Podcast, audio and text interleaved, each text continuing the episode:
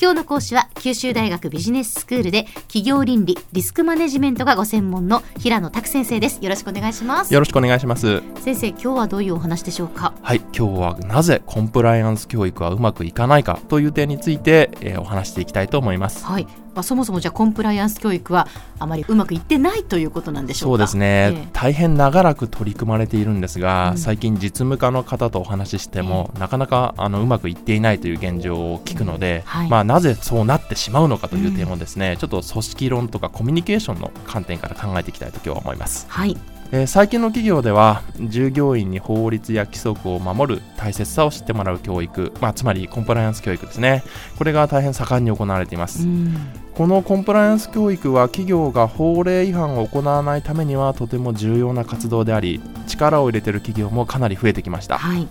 しかし企業では積極的な取り組みにもかかわらずこのコンプライアンス教育はなかなかうまくいっていないのです、うん。ここ10年にわたって企業不祥事の防止の大切さが指摘されええ。さまざまなコンプライアンス教育が企業で実践されているにもかかわらず、うん。やはり企業不祥事が減らない現状はもしかしたらこれを表しているのかもしれないですね、うん。今日はなぜ今のコンプライアンス教育がうまくいかないのかという点をコミュニケーションの観点も踏まえながら考えていきたいと思いますはい多くの企業でどのようなコンプライアンス研修をしていますか？と質問すると、うん。実務に重要な法令の内容を解説しています。はい。実際の法令違反のケースから法令遵守の重要性を説いています。というタイプのものが非常に多いです。ええ。ここ10年で研修の形態は講義をする形式のものだけではなく、うん。e ラーニングつまりはインターネット上で講義を展開するものや、はい。動画を用いるなど大変多様になりました。うん。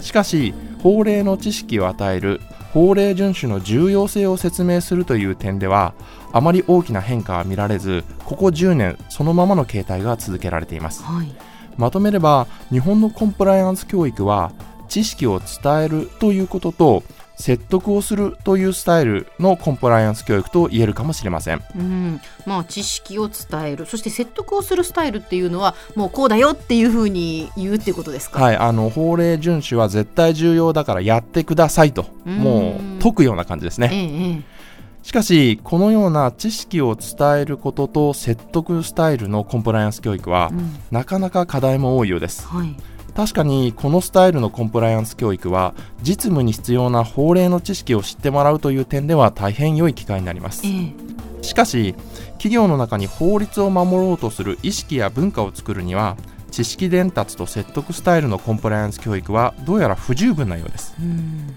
コンプライアンスの規定や研修を行ってもなかなか文化が社内に育たないことに頭を悩ましている担当者は決して少なくないと私は思います。うん。私も立派な社内規定を作ったにもかかわらず社内のコンプライアンス意識が育たずこれでは仏像を作って魂入らずですと相談を受けたことがあります。そうなんですね、はい。ではなぜ知識伝達と説得スタイルのコンプライアンス教育は法律を守ろうとする意識や文化を作るには不十分なのでしょうか。うん私はこの背景には他人からの説得を苦手とする人間本来の性質が関わっていると考えています。うん。そもそも人間は自分の態度や行動を決めるときにその自由が制限されてしまうと心理的な反発が生じ無意識的にその説得に反発することがあると指摘されています。はい。つまり掃除をしなさいとかテレビを見るのはやめなさいと言われた時人は自分の自由ここで言うなら掃除をせずにぐうたらしたいテレビをもっと見たいという自由を制限されたことに心理的な反発を持ち言われた行動をしないということです、うん。私もそうですが皆さんもよく経験があるのではないでしょうか。はい。そしてここで注意しなければならない点は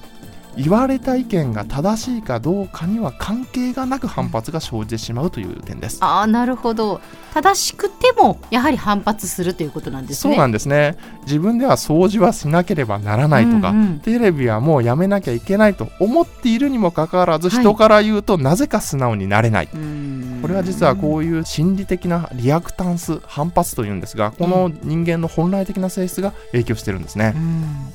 これは一般的な教育においても同じことが言われています。一般的な教育においても断定的な言い方や強い言葉遣いまたは繰り返し何かを強調してしまうと教える人間への信頼性や教えられた人間の行為の変容性が低くなることが明らかになっています。実際に被災経験のない地域において防災訓練や防災教育を過度に強化してしまうと日頃は防災が重要だと分かっていても防災訓練や教育への参加意欲が低下してしまったという事例もあります。そうなんですね。はい。普段防災は重要だと我々は考えていても、うん。人から何回も言われてしまうとやっぱり嫌になってしまうということがあるんですね、うん。つまりコンプライアンスは大切だ。コンプライアンスをせよと度重なって説得を試みることはともするとコンプライアンスに対する心理的な反発を生じかねないということを表しているんです、私たちは重要な意味を持つと思えば思うほどやはり熱心に繰り返して説得したり伝えてしまいますよね、うん。この傾向があるから大変に注意が必要だと私は考えます。はい、ではどうすればいいのでしょうか。うん。一言で言えばコンプライアンスは重要だと説得するスタイルではなくなぜコンプライアンスは重要なのかということを一緒に考えるスタイルの研修に変更することが効果的であると考えられます。なるほど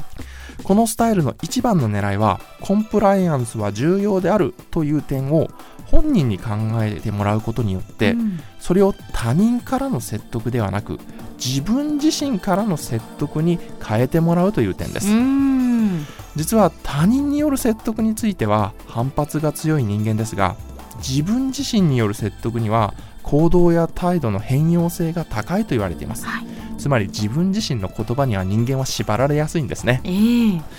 この視点をコンプライアンス教育に取り入れることは法律を守ろうとする意識や文化を構築するということに効果があると考えられます。では先生今日のまとめをお願いします。はい、コンプライアンス教育は企業不祥事の防止にも健全な企業発展にも重要な役割を果たすと思われますしかしながらその重要性を繰り返し強調してしまうとコンプライアンスに対する心理的な反発を生じさせてしまうという危険性が潜んでいます。研修を行えど法律を守ろうとする意識や文化が育たないという問題の背景にはもしかしたらこのようなメカニズムが作用しているのかもしれません。今日の講師は九州大学ビジネススクールで企業倫理とリスクマネジメントがご専門の平野拓先生でした。どうもありがとうございました。ありがとうございました